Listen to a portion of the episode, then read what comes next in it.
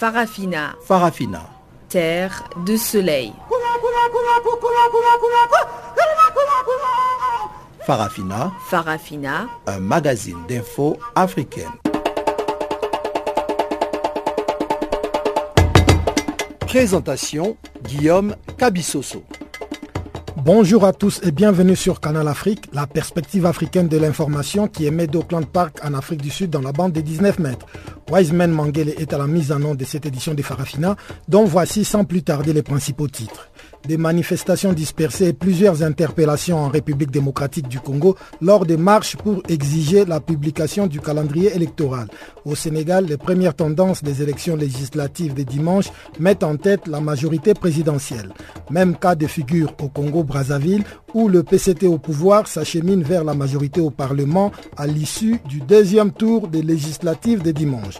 Voilà donc pour les grands titres. Je vous retrouve tout juste après le bulletin d'information de Pamela Kumba pour la suite de ce magazine des actualités. Bonjour Pamela Kumba.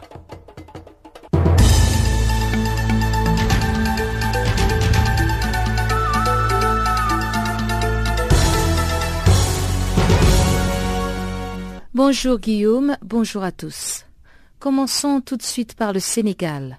Le Premier ministre sénégalais Mahamad Boun Abdallah Dion a annoncé ce lundi à la presse la victoire de la majorité présidentielle. Selon lui, la coalition Ben Bok Yakar a gagné les élections législatives de dimanche dans la quasi-totalité des 45 départements du Sénégal. Plus de 6,2 millions d'électeurs étaient appelés aux urnes dans quelques 14 000 bureaux répartis à travers l'ensemble du territoire national et dans huit départements de l'étranger. Le taux de participation tournait officiellement autour de 54% et ces législatives ont enregistré un record de 47 listes de candidats contre 24 en 2012 lors de la présidentielle. L'opposition qui briguait une cohabitation n'a pas voulu s'accorder sur une liste commune entre l'ex-président Abdoulaye Wade, qui demeure chef du Parti démocratique sénégalais, et le maire de Dakar, Khalifa Sall, en détention préventive pour détournement de fonds présumés depuis mars. Ces législatives ont été perturbées par des difficultés d'organisation, dont la distribution des cartes d'électeurs, l'opposition dont Maître Abdoulaye Wade a accusé le pouvoir en place d'avoir délibérément créé ce problème pour organiser des fraudes. Et toujours au chapitre des élections au Kenya à quelques jours de la présidentielle du 8 août prochain, un climat de peur et de répression règne. Ce lundi, le président de la commission électorale kenyane, Wafula Chebukati, a annoncé la mort d'un haut responsable informatique de la dite commission. Le cadavre de Chris Msado a été retrouvé samedi par la police. 48 heures plus tard, il était identifié à la morgue de Nairobi et son corps présentait des signes de torture.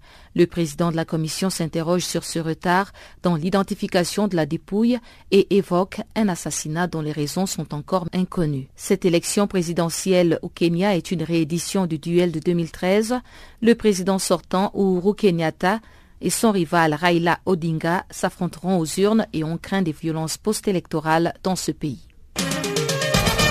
Et on se rend maintenant au Tchad pour parler de la visite de la ministre française des Armées. Florence Parly, qui a entamé dimanche une tournée au Sahel, a rencontré ce lundi le président tchadien Idriss Déby Itno. Florence Parly a assuré le président tchadien du soutien de la France au Tchad, qui, confronté à une crise économique sévère, multiplie les appels à financement pour ses opérations armées contre les groupes djihadistes au Sahel. La ministre française a donné un message d'apaisement et de conciliation afin que le Tchad ne mette pas sa menace de retirer ses troupes de la lutte anti-djihadiste à exécution si rien n'est fait pour son pays. La ministre française des années s'était aussi entretenue la veille avec les responsables de l'opération Barkhane dans la capitale tchadienne. Florence Parly a tenu à rassurer les quelques 4000 militaires français de l'opération anti-djihadiste Barkhane qu'ils auront les moyens nécessaires pour exécuter leur mission. Florence Parly a pris l'avion pour le Niger où elle va rencontrer la ministre allemande de la Défense, Ursula von der Leyen, dans le cadre des efforts européens pour la constitution de la force du G5 Sahel. Un entretien avec le président nigérien Mahamadou Issoufou est également prévu. En République démocratique du Congo, la marche anti-Kabila organisée par la Lucha s'est soldée par l'arrestation d'une cinquantaine de manifestants à travers le pays. À Kinshasa, la manifestation n'a pas pu se tenir à cause d'une forte mobilisation des forces de sécurité, tandis qu'à Goma, au nord Kivu, au moins 27 militants ont été arrêtés. À Goma, la marche de la Lucha a été dispersée par les forces de l'ordre à coups de gaz lacrymogène. À Bukavu, il y a aussi eu une vingtaine d'arrestations, ainsi qu'à Lumbubashi, et cette manifestation anti-Kabila visait à réclamer le calendrier électoral avant décembre, ainsi que l'organisation des élections comme prévu par l'accord de la Saint-Sylvestre. Et on termine au Gabon, un mouvement de soutien au président Ali Bongo Ondimba a vu le jour ce lundi. C'est le fruit de la réflexion de plusieurs hautes personnalités qui entendent utiliser ce mouvement pour non seulement répliquer au discours de l'opposition, mais aussi rénover le Parti démocratique gabonais au pouvoir. Alain-Claude Bilibinze, le ministre de la Communication, porte-parole du gouvernement du Gabon, qui s'exprimait au nom des supporters d'Ali Bongo Ondimba, a déclaré sur Jeune Afrique qu'il était temps de donner la réplique à ceux qui veulent prendre le Gabon en otage.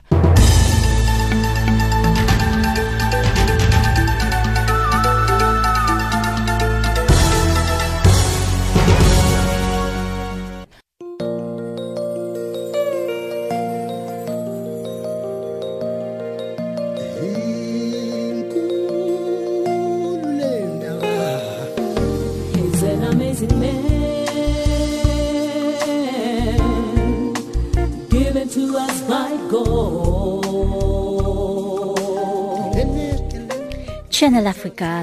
Écrivez-nous sur notre page Facebook Channel Africa. Faites-nous des tweets French Farafina ou bien Channel Africa 1.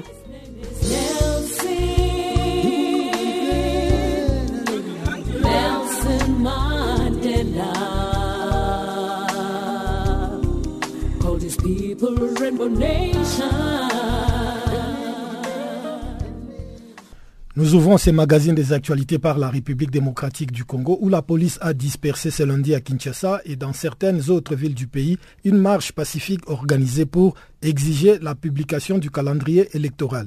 La manifestation a été organisée par des organisations de la société civile et des mouvements citoyens auxquels se sont joints des partis politiques de l'opposition qui réclament la tenue des élections cette année selon l'accord du 31 décembre 2016. C'est une correspondance de Jean-Noël Bamouinze depuis Kinshasa.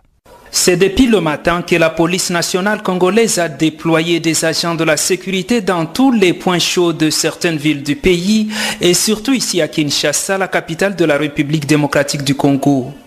La manifestation pacifique était programmée non seulement ici à Kinshasa, mais aussi dans d'autres grandes villes telles que Bukavu dans la province du Sud Kivu, Goma, Beni et Butembo dans la province du Nord Kivu et Lubumbashi dans la province du Okatanga.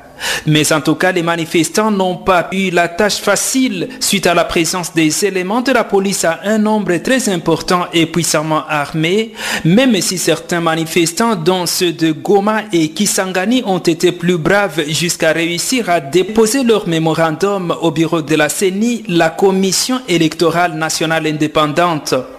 Ce qu'exigeaient les manifestants, dont ceux de la Lucha, le mouvement de lutte pour le changement, c'est en fait la publication du calendrier électoral avec tous les détails, surtout que la fin de l'enrôlement en cours était prévue ce lundi 31 juillet sur toute l'étendue du territoire national, un programme non respecté car l'opération s'est poursuivie jusqu'à présent. Et pour ces députés de l'opposition, Toussaint Alonga, l'unique voie qui mène vers les élections qui vont donner la victoire au peuple, c'est commencer par s'enrôler afin d'avoir droit au vote. Ce devoir républicain a double dimension. La première dimension, c'est un droit d'avoir cette carte comme carte d'identité pour vous rendre de nombreux services par rapport à votre vie quotidienne.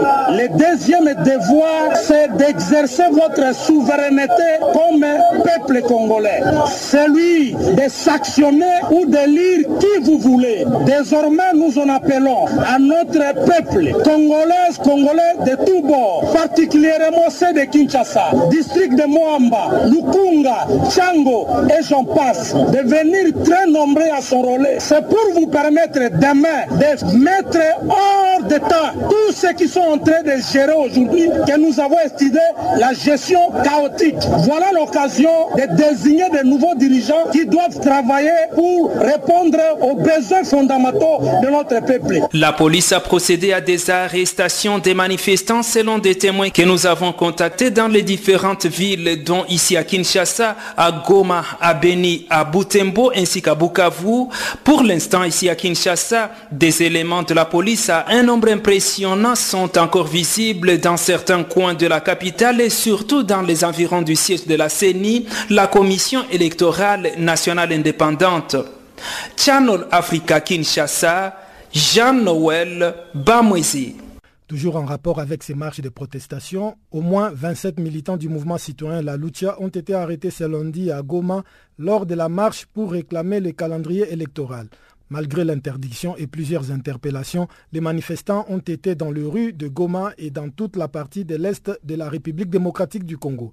Suivons plutôt ce reportage de Gisèle Kaimbani, notre collaboratrice à Goma. L'objectif est à faire un temps, dépôt du mémo au secrétaire exécutif provincial de la Commission électorale nationale indépendante Séni Nord Kivu.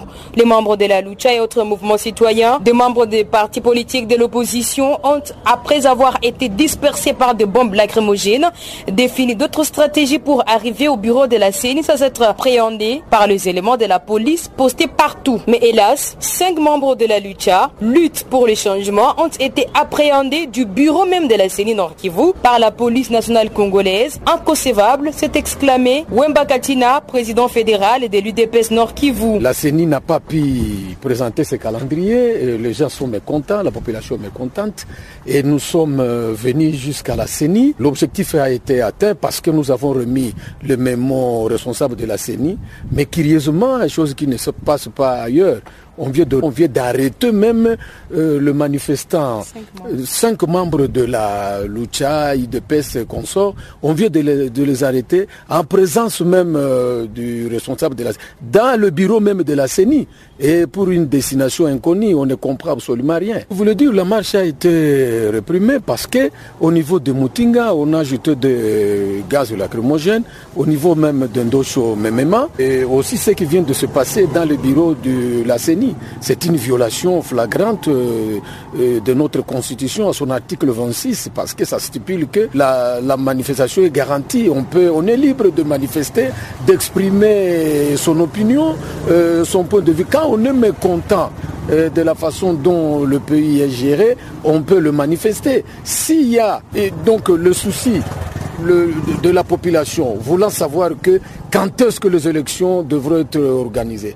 Parce que l'accord du 31 décembre 2016 a, a confirmé que les élections doivent se dérouler au courant de cette année 2017. Or, arrivé à la fin du mois de juillet, le calendrier n'est pas encore connu. C'est ça les soucis de la population et c'était de notre droit de revendiquer notre droit de savoir comment le pays est, est géré. Des journalistes ont été interpellés et d'autres se sont vus ravir leur matériel. C'est le cas de Étienne Mosengo, journaliste à la radio RTGB Goma. Ils m'ont arrêté vraiment. Ils m'ont arrêté, ils m'ont, ils m'ont mis dans, dans, dans, un véhicule, puis ils m'ont acheminé à la, à la mairie. Non, non, c'était, c'était un véhicule à marque Jeep comme ça. Ils, ils, m'ont pris le, le porte-monnaie, un dictaphone, et, voilà, ils viennent de me remettre les, un chargeur qu'ils qu ont pris. Mais à ce moment, ils viennent de rester avec un dictaphone, avec la, la, la, la carte.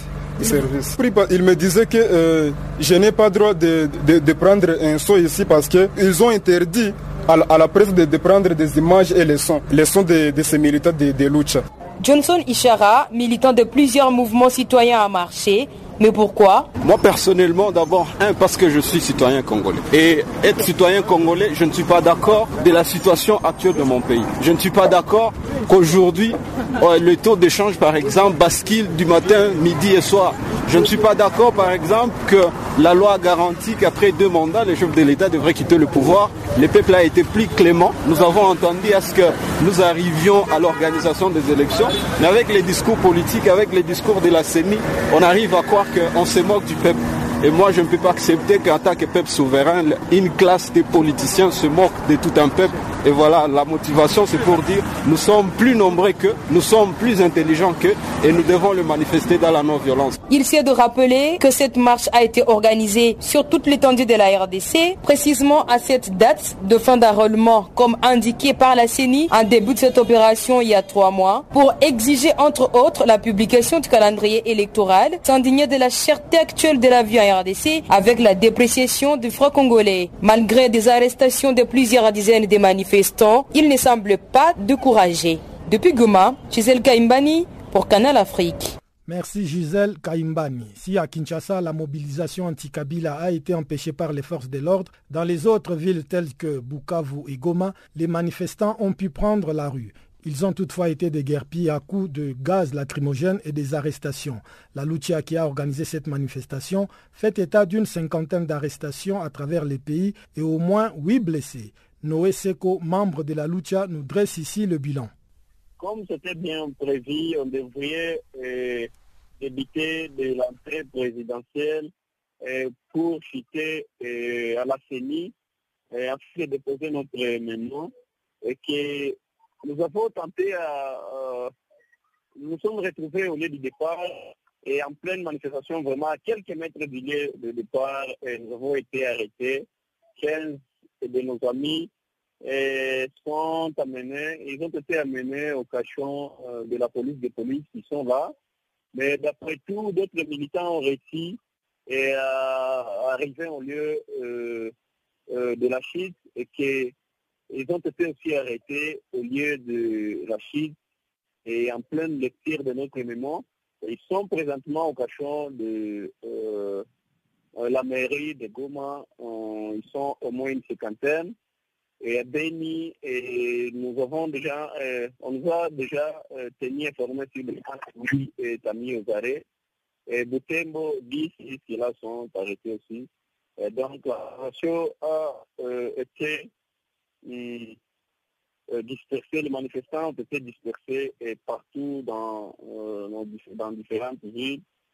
Jusqu'à là, vraiment, le bilan exact, le nombre exact des arrêtés n'est pas jusqu'à là connu. Mais nous sommes vraiment en, en enquête pour une conclusion là-dessus. Alors, est-ce qu'il y a encore eu une forte répression de la part de, des forces de l'ordre congolaises? Bien sûr, nous avons eu des pressions. la police était euh, manifestement vraiment bien préparée pour interrompre la manifestation d'aujourd'hui et surtout mêlée à la police militaire. il y a eu des blessés, il y a huit blessés à Goma. la police a lancé des balles réelles aux manifestants et jusque-là, huit blessés est déjà signalé dans toute la ville de Goma. Alors, vous pouvez rappeler un peu quel était l'objectif de cette manifestation aujourd'hui?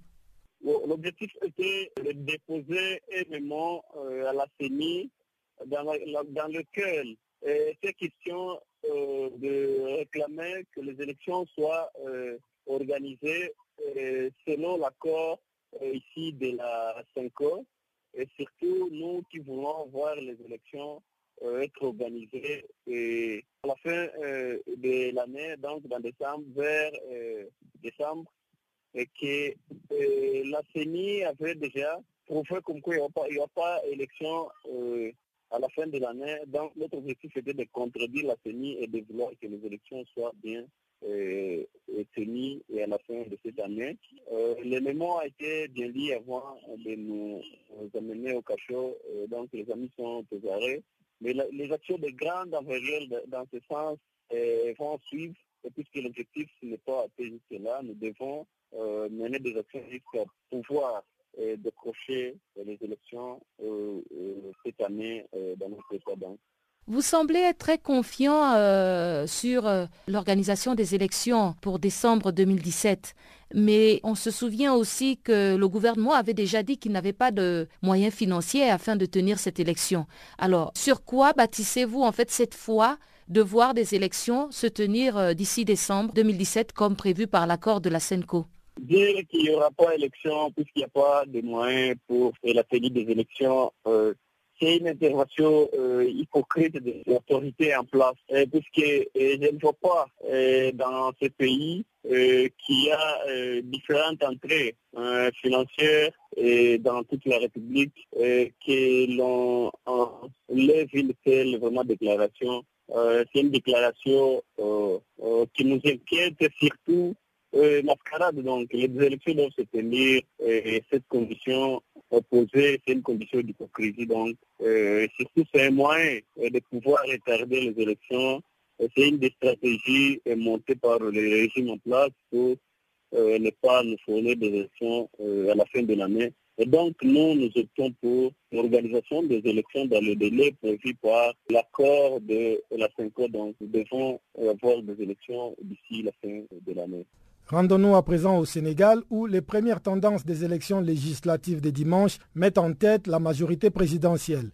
Selon les résultats provisoires, la coalition Benobok Yakar a obtenu un total de 112 députés, suivi de la coalition Manko Taksaou Sénégal de Khalifa Sall avec 24. Le camp de l'ex-président Abdoulaye Wade vient en troisième position avec moins d'une vingtaine de députés. Bakar membre de la société civile sénégalaise et observateur de ces élections, revient sur ces résultats provisoires tout en dénonçant des fraudes organisées. Bon, euh, au niveau national, semble avoir 100 députés à peu près, ça on peut l'accepter avec tout ce qui s'est passé. Mais au niveau de Dakar, ils, sont en train de vouloir encore confisquer la victoire de Khalifa Sall, c'est-à-dire la coalition Manko Tahaou Sénégal.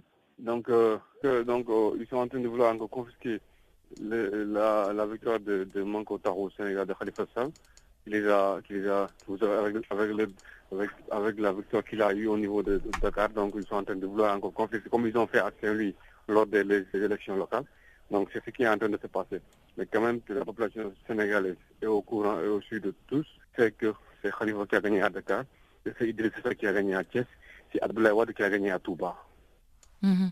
Mais vous n'êtes pas un peu surpris quand même parce que euh, la coalition au pouvoir, Beno Bok Yakar, était devenue quand même impopulaire avec euh, l'arrestation de Khalifa Sall, avec euh, l'affaire Karim Ouad. bon, on, dénonçait quand même une certaine répression de l'opposition. Non, du tout, nous ne sommes pas surpris parce que si on vole, on parvient à avoir un nombre de députés. Ça, nous l'acceptons et c'était déjà prévisible avec toute la cacophonie qu'il y a eu, avec l'impréparation qu'il y a eu, la majorité des, localités gagnantes des élections qui n'ont pas voté. Donc c'était prévisible. Même nous, on s'attendait à ça, mais bon, comme l'opposition n'a pas assez de force, donc euh, notre force a été d'aller seul voir les populations, c'était simplement ça. Eux, qu'est-ce qu'ils ont fait? Ils ont juste préparé ça avec les, avec les bus et les qu'ils ont eu à déployer vers minuit comme ça pour faire voter des gens dont on ne sait pas. Imaginez-vous quelqu'un qui vient voter, on lui dit que il y a quelqu'un qui a voté à votre place. Quelqu'un qui va vouloir voter, qu'on lui dise qu'on ne sait pas dans quel bureau tu vas voter. Ça a été nombreux. On peut dire des, centaines, des centaines, des centaines de Sénégal qui n'ont pas pu voter à cause de ça. On les a fait bouger, faire mouvoir, aller et revenir sans voter. Des bureaux de vote pour la première fois au Sénégal qui restent jusqu'à minuit sans ouvrir les portes pour que les électeurs puissent voter. Non, nous ne sommes pas surpris à ce. En fait, ce qui me surprend, c'est plutôt le fait qu'il n'ait pas à gagner les 165 sièges. Parce que si on, avec la force dont ils ont volé, si j'étais des professionnels, ils pourraient rafler tout, ce qui n'est pas le cas. Et que dites-vous de la déception euh, du côté de l'ancien président Abdoulaye Wade? Alors, après un retour triomphal, certains le, voyaient même comme un Moïse qui venait sauver les Sénégalais de Macky Sall. Alors, il se retrouve avec moins d'une vingtaine de députés et euh, bon, il arrive en troisième position. Est-ce que quelque part, vous n'êtes pas déçu? Non, du tout. C'est ce que je vous ai dit tantôt. On n'est pas dessus, on n'est pas surpris, parce qu'on s'attendait à, à, à, à pire ce qui se passe actuellement aujourd'hui. Euh, n'est pas dessus, au contraire, il a montré à l'opinion nationale et internationale que les votes, les, ses voix ont été confisquées par le régime en place. Ses électeurs, ses sympathisants et ses militants n'ont pas pu voter. Ça, tout le monde le sait. Macky Sall ne pouvait pas s'en sortir comme ça. La façon dont il a utilisé ce juste et voler les élections. Donc, euh, donc, c'est militant, vous voyez à part ce qui se passe. Donc il faut savoir que les gens ne sont pas dupes et Abdoulaye n'a pas, n'a pas, en fait, n'a pas perdu, si on comprend. Ce qui est, ce qui est plutôt aberrant, c'est que le régime en place, qui parle de 48-50% de sa victoire, et qui, eux, qui, est 95%, Voilà, c'est ça l'impopularité aujourd'hui, que les Sénégalais ont, baissé les bras et ont ont tourné le dos à Macky Sall. C'est lui qui avait 65%. Aujourd'hui, qui se, qui se qui criait, qui disait que lui, il va aller jusqu'au 95% de, de, de, de, cette élection législative. Malheureusement pour lui, même volé, il n'a pas pu atteindre ce, score, ce taux-là. Donc pour Abdelawad, lui, il a déjà dit, hein, c'est sa victoire et puis il n'est pas venu pour gagner euh, Macky Sall, il est venu pour débarrasser Macky Sall des de, Sénégalais. Et ce qu'il est en train de travailler pour voilà ce qui se passe actuellement. Il n'est pas dessus, nous ne sommes pas dessus non plus. Euh, le travail continue sur ça. Et à quand les, les résultats définitifs? Bon, les résultats définitifs, on, pourra les jeter en, cette semaine, puisque c'est sont en train de vouloir encore masquer leur défaite et, de vouloir montrer aux Sénégalais eux qui ont gagné, avec les systèmes où voyez les préfets, les représentants, les autorités administratives qui sont tous, tous, tous, sont dans la campagne, ce qui, ce qui est aberrant. Moi, je vais bientôt dans mes 35 ans. C'est l'élection la plus catastrophique à laquelle j'ai participé. Deuxième tour des élections législatives au Congo, les premières tendances issues du dépouillement montrent que le Parti congolais du travail devra conforter sa mainmise sur la future Assemblée nationale. Un deuxième tour cependant marqué par plusieurs irrégularités dans plusieurs bureaux de vote, comme les dénonce Luamba Moké, président de l'Association pour les droits de l'homme et l'univers carcéral. Euh, nous pensons que, comme vous avez entendu, le PCT effectivement est euh, en tête de liste. Bon, malgré quelques problèmes hein, au niveau du département de Brazzaville, là où nous étions, où il y a effectivement des constatations au niveau de, de Poto où effectivement il y a eu des coups de feu, des coups de qui, parce que le candidat indépendant Bokilo était en tête. D'abord, ce qui était, euh, ce qui était surprenant, il n'a pas pu voir son nom sur la liste du bureau qu'il a voté au premier tour. Donc au premier tour, dans ce bureau, il y avait son nom. Mais curieusement, au deuxième tour, en tant que candidat, son nom est porté disparu sur la liste des électeurs. Voilà. Donc ça, c'est un incident que nous sommes en train de observer pour voir quelle sera la réaction de, la CNI. Et on a constaté aussi dans certains bureaux, il y a eu des, la force publique qui est venue voter avec des cartes dont ils n'ont pas de noms sur la liste. Donc il y a eu tellement de confusion autour de ça. Bon, mais du moins, malgré ça, il y a quand même, euh, dans certains bureaux de vote, euh, c'est passé euh, d'une manière sans, problème. C'est dire que d'une manière générale, cette tenue des législatives deuxième tour s'est bien déroulée sur l'ensemble du territoire congolais. Bon, dit très bien déroulé, mais c'est vraiment une affirmation assez, assez complexe. Hein. Dit que nous disons effectivement, vous voyez que le parti a des fautes, c'est que le parti le Congolais du travail veut effectivement avoir ses, militants ou ses députés pour avoir la majorité euh, au niveau, de, l'Assemblée. Et il y a eu des constatations, il y a eu effectivement des candidats, certains candidats même euh, abandonnés parce que pour eux, ils ont trouvé que dans la de Weze, il, a abandonné totalement parce que effectivement que le, le, le, parti au pouvoir a eu à influer a eu une influence sur les élections. Donc, euh, on ne peut pas dire que c'est vraiment 100%, mais c'est, pour moi, il peut donner une moyenne de 50%. Le dépouillement a déjà commencé depuis dimanche. Quelles sont les premières tendances qui se dégagent lors de ce deuxième tour? La tendance, c'est effectivement le PCP qui est en, en poupe euh, de, liste. Donc, euh, et je pense aussi à Yuki, le parfait, qui est aussi dans, une bonne position.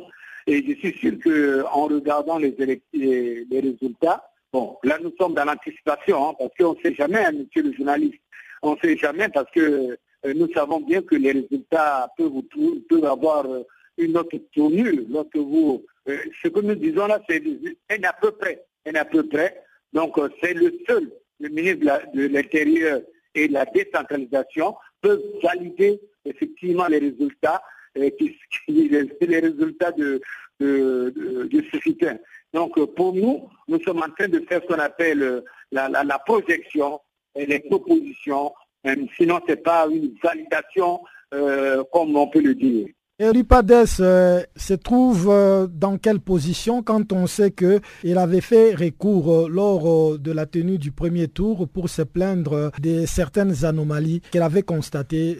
Bon, mais je pense bien que au moment où un candidat constate qu'il y a des anomalies, il y a effectivement des institutions habilitées et qu'il faut saisir. Et ensuite, nous allons voir effectivement l'impartialité de la CONEL, euh, de la CNI plutôt. Donc, euh, il y a la CNI qui va, euh, qui va recevoir les procès-verbaux et il y a effectivement le candidat, si il se trouve effectivement, il, il, n'accepte pas les résultats, il y a la Cour constitutionnelle qui peut saisir. Donc, il y a tout un processus qu'on a mis en place pour que chaque candidat puisse faire ses réclamations mais une chose est sûre, on se dirige tout droit vers la victoire du PCT au pouvoir au Parlement. Ah, oui, mais ça c'est ça c'est évident. Parce que vous, savez, vous savez bien qu'on ne peut pas. C'est un adage, hein, c'est pas inventé par Louama Mouquet. On n'organise pas des élections pour les perdre. Et c'est eux qui le disent. Donc nous pensons bien qu'ils ont organisé leurs élections et c'est le PCT au pouvoir. Et euh, il est évident euh, sur la démocratie africaine. Le PCT puisse avoir effectivement une majorité de l'Assemblée.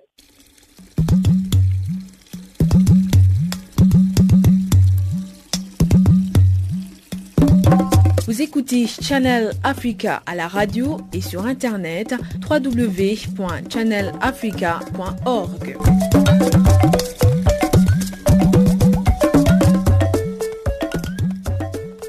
Avec Chanceline Louraco à présent, nous allons jeter un coup d'œil sur ce qui fait l'actualité dans les mondes économiques.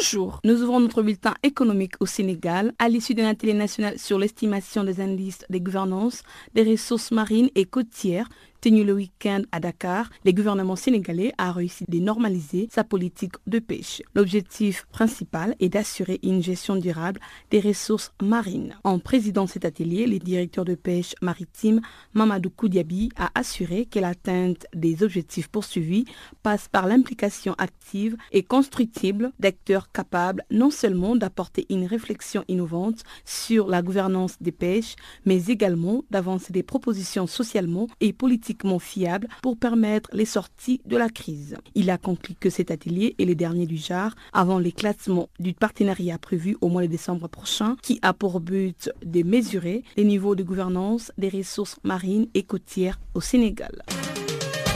Au Kenya, la banque d'investissement basée au Caire, dénommée EFG Herm Holding, vient d'être autorisée à développer ses activités à Nairobi. Cette banque cible une part des marchés de 5% dans sa première année de fonctionnement et jusqu'à 15% d'ici la troisième année. Elle compte de proposer des recherches pour les banques et les stocks africains au Kenya ainsi qu'en Afrique subsaharienne d'ici les mois de septembre prochain. Enfin, cette banque prévoit d'élargir sa couverture des recherches. En Éthiopie, les gouvernements envisagent d'utiliser 80% de la surface totale des terres favorables à la culture du coton à l'horizon 2030. Cette stratégie devrait permettre au pays d'augmenter sa production de coton afin de répondre aux besoins en matière première de l'industrie manufacturière et de profiter des nombreuses opportunités offertes par la loi américaine sur la croissance et les perspectives économiques de l'Afrique. Cette préférence commerciale est reconduite pour 10 années supplémentaires et va ainsi permettre à l'Éthiopie de profiter, à l'instar des 37 autres pays d'Afrique subsaharienne, d'une exonération des droits des douanes sur ses exportations de vêtements vers les États-Unis. En Guinée-Bissau, les pays a exporté environ 140 000 tonnes de noix de cailloux durant la campagne de commercialisation de cette année qui se poursuit jusqu'au mois de décembre prochain. Le secteur de la noix de cailloux de la Guinée-Bissau est en train de se développer et devrait être surveillé et réglementé au niveau des producteurs, des intermédiaires et des exportateurs. Le président de l'Agence nationale du caillou, Umaru Sissoko Ambalo, a indiqué que le processus réglementaire devrait fonctionner de sorte que dans chaque l'on puisse veiller aux intérêts légitimes de tous les acteurs du processus, y compris l'État avec le paiement de l'impôt. À l'heure actuelle, la Guinée-Bissau est le cinquième plus grand producteur mondial des noix de cailloux, suivi de l'Inde, du Vietnam, du Brésil et de la Côte d'Ivoire. Rappelons qu'en 2016, la Guinée-Bissau a exporté plus de 200 000 tonnes de noix de cailloux, principalement vers les républiques de l'Inde et le Vietnam, où elles se transforment. Bref, les produits est ensuite commercialisés, en particulier sur les marchés des États-Unis et de l'Europe. La Banque mondiale vient de publier un rapport qui sert de base à l'allocation des prêts et des dons aux pays africains les plus pauvres. Intitulé Évaluation des politiques et des institutions nationales en Afrique, ces rapports indiquent que la qualité des politiques et des institutions nationales de 54 pays du continent a reculé. Les dix rapports décrivent un état des lieux préoccupant de la gestion économique, des politiques structurelles et d'inclusion sociale ainsi que du secteur public dans certains pays du continent. Parmi les pays ayant connu un glissement moins marqué de la qualité de leurs politiques et institutions figurent le Bénin, les Burundi, la Centrafrique, le Tchad, le Cap-Vert, la République démocratique du Congo, les Congo, le Ghana, le Niger, les Nigeria, la Sierra Leone et l'Ouganda qui ont tous vu leur note reculer de 0,1 point. De l'autre part, ces autres pays ont connu une amélioration de la qualité des politiques et des institutions qui ont engagé un gain modeste de 0,1 point. Il s'agit donc de la Côte d'Ivoire, des Comores, du Cameroun, de la Guinée, de Madagascar, de la Mauritanie et du Soudan. Conclusion, ces rapports est décisif dans les clés de répartition des aides financières aux pays les plus pauvres.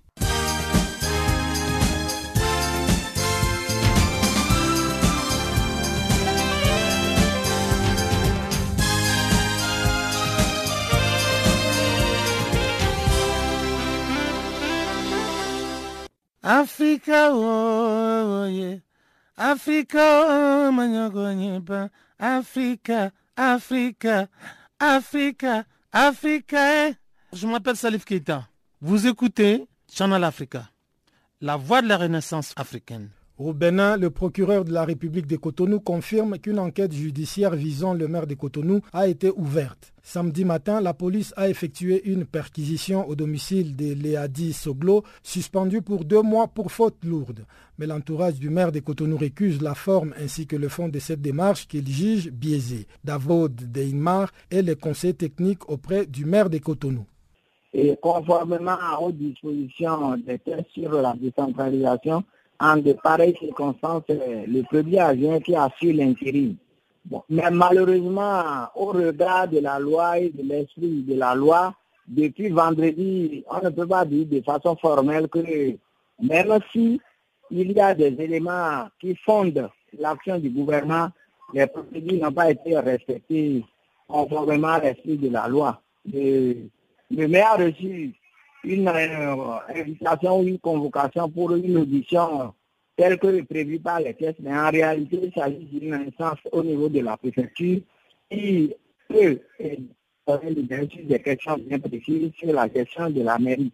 Et lorsque le maire a répondu, cela devait faire l'objet d'un rapport à faire au ministre de la décentralisation. D'abord, il faut que le conseil puisse faire son, son rapport et, sous forme de procès verbal ce qui n'a pas été fait, donc en réalité, on dirait que c'est un acte qui était déjà euh, prémédité et qu'on est obligé de, disons, de rapprocher de la politique parce que le vendredi, au même moment que le maire aurait été soumis à 10 questions, et ces genre de questions nécessitent qu'on aille se documenter.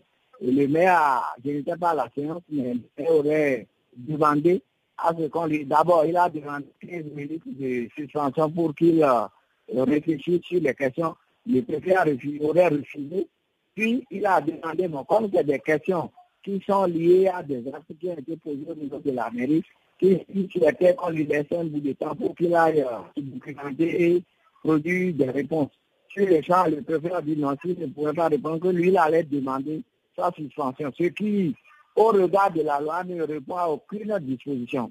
Vous récusez la démarche poursuivie pour arriver à la suspension du maire de Cotonou Oui, bon, la suspension telle qu'elle a été prononcée en tout cas, de mon point de vue, relève d'un avis d'autorité, d'un avis de pouvoir, parce qu'en fait, la, même si on peut, au regard des éléments soulevés, c'est difficile à choses de, de, de, genre-là, il faut quand même respecter la procédure, respecter la procédure. On ne peut pas auditionner quelqu'un. Et en moins de temps, il dit réviser une arrêté de cette longueur. Vous récusez surtout la forme, mais les fonds restent quand même passables. Mais le fond relève d'une présomption. Moi, puisque il y a beaucoup d'actions qui relèvent du domaine de l'administration, les services compétents ont été sollicités pour apporter les documents de qui a été a eu depuis hier aujourd'hui. Je considère que dès lors que cela relève d'une présomption, je recuse. Ils n'ont pas la preuve matérielle, ils n'ont pas euh, l'élément qui fonde le comportement qu'ils ont eu. Donc, euh, moi, je pense que c'est dommage pour nous et que généralement en Afrique, les gens utilisent ces gens de procédures pour euh, des actes qui, malheureusement, ne, ne donnent pas plaisir à notre démocratie. Le nouvel envoyé de l'ONU pour la Libye, Ghassan Salamé, a rencontré vendredi le secrétaire général des Nations Unies. Une rencontre au cours de laquelle Antonio Guterres a demandé à Salamé de consulter largement et d'élaborer une approche globale des Nations Unies ainsi qu'un plan d'action à l'appui d'une solution politique inclusive à la crise à laquelle est confronté le pays. Suivant les propos de Ghassan Salamé, représentant spécial du secrétaire général pour la Libye, au micro de Mei Yacoub. La question libyenne était assez haute dans le hit parade de ses intérêts de ses soucis. Et que donc il accordait à la mission que j'allais commencer en Libye une très grande importance et qu'il était disposé à être personnellement impliqué dans la recherche d'une solution.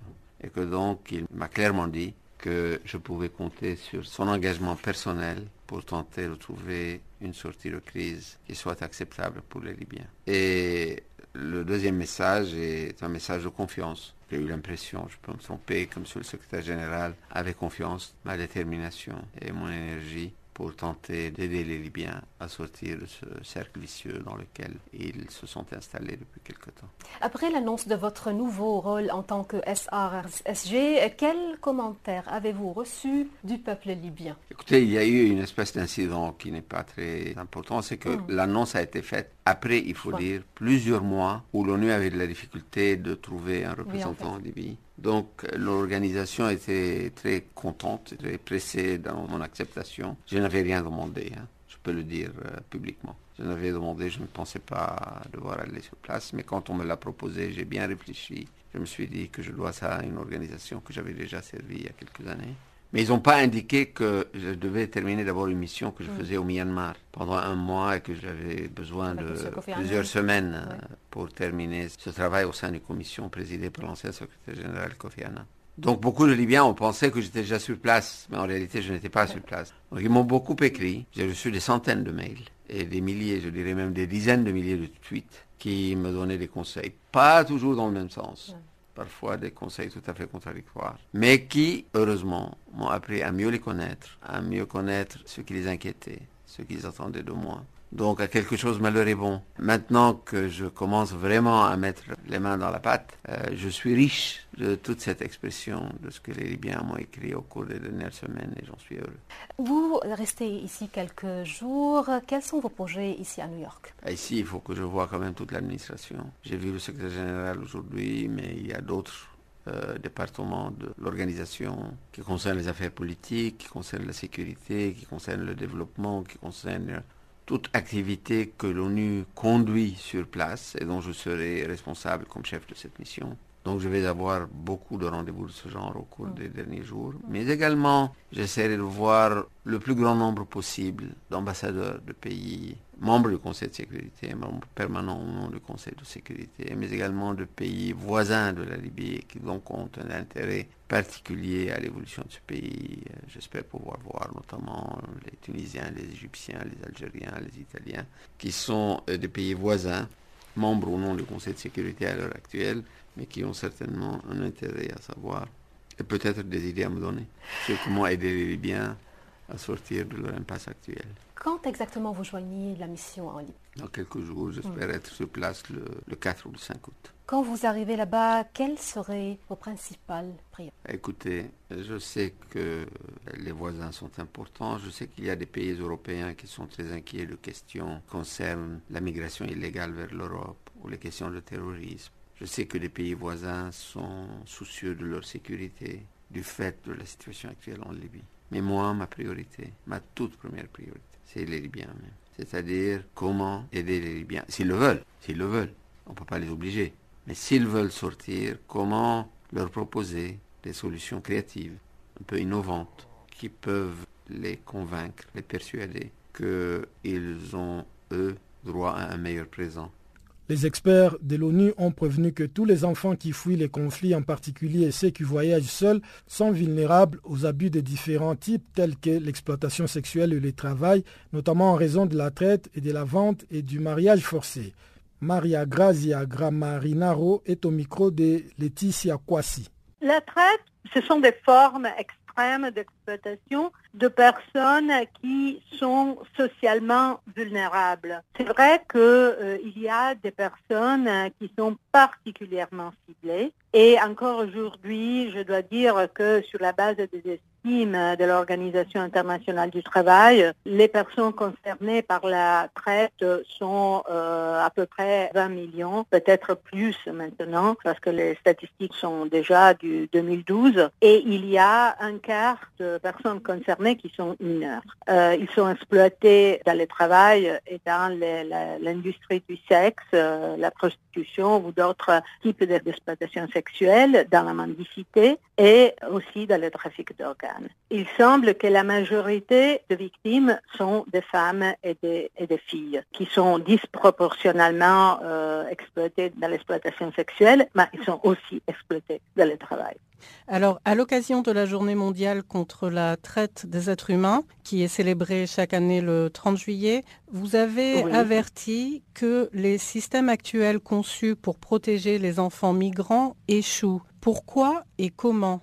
Parce que si on regarde la situation globale, les procédures pour établir le mieux l'intérêt supérieur des enfants sont encore très faibles. Il n'y a pas euh, toujours une personne qui puisse représenter l'intérêt de l'enfant dans les procédures et les décisions qui concernent les enfants sont encore prises sans une vraie évaluation des risques. Par exemple, la, décision de répatrier un enfant devrait être prise euh, après une évaluation très attentive, euh, par exemple, euh, sur le rôle de la famille, parce que c'est vrai que parfois la famille est impliquée dans la vente ou dans le procès qui a conduit à l'exploitation de l'enfant. Donc, euh, la recommandation qu'on fait avec la rapporteuse euh, spéciale sur la vente et l'exploitation sexuelle des enfants, hein, Madame Debois-Boukikio, est d'améliorer ces procédures et de protéger les enfants dans les pays où ils se trouvent, surtout s'ils sont isolés, s'ils se déplacent sans leur famille, s'ils euh, ont été séparés de leur famille. Est-ce qu'on a une idée du nombre d'enfants migrants victimes de la traite et de l'exploitation? Sur la base des estimes de l'Organisation internationale du travail, euh, on dit que euh, au moins un quart des personnes qui sont concernées par le travail forcé et la traite sont mineurs. Donc on parle de chiffres vraiment importants. Et, alors euh, on peut surtout se baser sur ce qu'on voit sur la route des migrants aujourd'hui, ce qu'on voit, ce que le nombre de mineurs va monter jour par jour. Alors, en Europe, il y a euh, un grand problème qui est le problème de la Convention de Dublin. La Convention oblige les, premiers pays d'arrivée de l'Union européenne de faire les procédures faciles et autorise tous les pays dans lesquels la personne se déplace après à le renvoyer dans les premiers pays d'arrivée. Ça contribue à rendre les mineurs non accompagnés particulièrement vulnérables.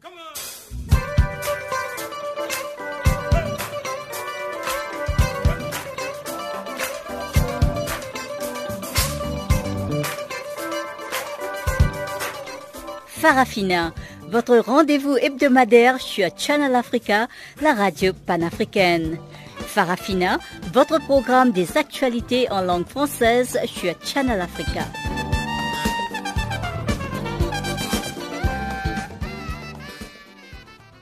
Nous allons en présence céder le micro à Chanceny Louraquois pour la page des sports.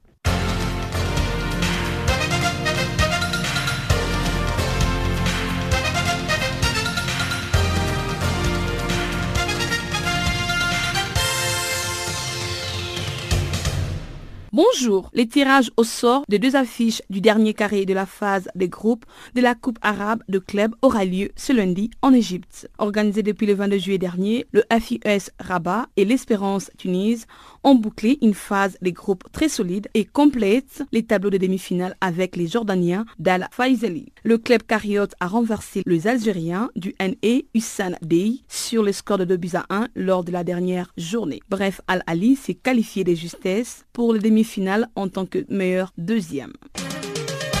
En Côte d'Ivoire, hôte de jeu de la francophonie, Abidjan 2017, les éléphantos se sont inclinés dimanche face au Maroc sur le score d'un but partout en finale de l'épreuve de football. Malgré que les deux équipes se sont également rendues coup pour coup, durant l'épreuve des tirs au but, les Ivoiriens ont fini par louper la septième tentative, ce qui a permis aux Marocains de décrocher le sacre pour la deuxième fois de leur histoire après 2001. Enfin, le Maroc s'est emparé de la médaille d'or en privant la Côte d'Ivoire d'un sacre à domicile. Les Mali a battu la République démocratique du Congo le week-end en demi-finale de l'épreuve de football de jeu de la francophonie Abidjan 2017. Les scores finaux du match étaient de 2 buts à 1 et les Mali a décroché une médaille de bronze. Lors de ces matchs, El Bilal Touré a rapidement ouvert les scores pour les Aiglons en 9e minute. Ensuite, Balongo a égalisé pour le jeune Léopard à la 37e minute. En Afrique du Sud, le match de préparation entre Kejatif et Orlando Pirates rivaux a accouché d'un drame. Deux personnes sont mortes et plusieurs autres ont été blessées le week-end lors d'une bousculade devant une porte donnant accès au FNB Stadium où les chocs s'est déroulés à Soweto. Doté d'une capacité de 94 700 places, l'enceinte a notamment accueilli le match d'ouverture ainsi que la finale de la Coupe du Monde de 2010. Passons en Kosafa, U17, le jeune Chipolopo ont battu l'île Maurice les week-ends sur le score de 3 buts à 0 au stade Saint-François-Xavier de Port-Louis. Leurs buts ont été marqués par les capitaines Prince Mumba, puis Christopher Piri et Kingsley Akuya. De l'autre part, le Malawi a battu l'Afrique du Sud sur le score de 2 buts à 1. Notons que c'est pour la toute première fois qu'une équipe mauricienne de toutes catégories confondues atteint une finale d'une compétition africaine. En Ouganda, le technicien serbe Micho Redojovic a résilié les week-ends son contrat avec le responsable de football. L'une des raisons avancées, le salaire impayé depuis plusieurs mois. Il déclare, je cite, Je n'avais pas de raison pour la résiliation, mais j'ai mille et une raisons de mettre fin à mon contrat. Fin de citation. Ce technicien est arrivé à la tête de la sélection de l'Ouganda le 21 mars 2013. Micho Redejovic a réussi à qualifier les groupes pour la Coupe d'Afrique des Nations 2017, signalant qu'il a aussi qualifié les groupes pour le deuxième tour des éliminatoires de la Coupe du Monde 2018.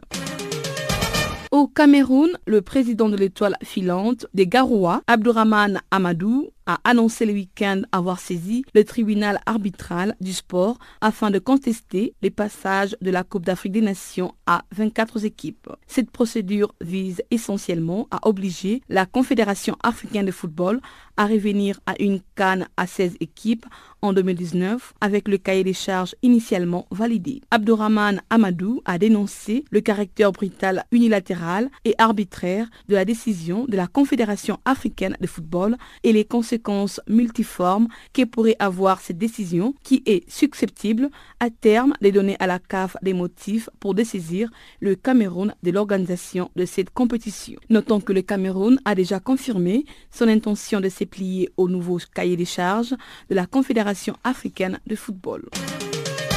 En Guinée, l'entraîneur Ralph Assentoul a indiqué le week-end que Nabi Keita ne quittera pas son club actuel de RB Leipzig malgré l'intérêt de Liverpool. Leipzig a confirmé qu'ils ont refusé une offre de 67 millions de livres sterling d'un club sans citer des noms. Nabi Keita a marqué 8 buts la saison dernière, ce qui a permis à Leipzig de se qualifier pour la Ligue des Champions pour la première fois. Depuis, le club allemand a rejeté deux offres de Liverpool pour les milieux de terrain guinéens au cours de l'été.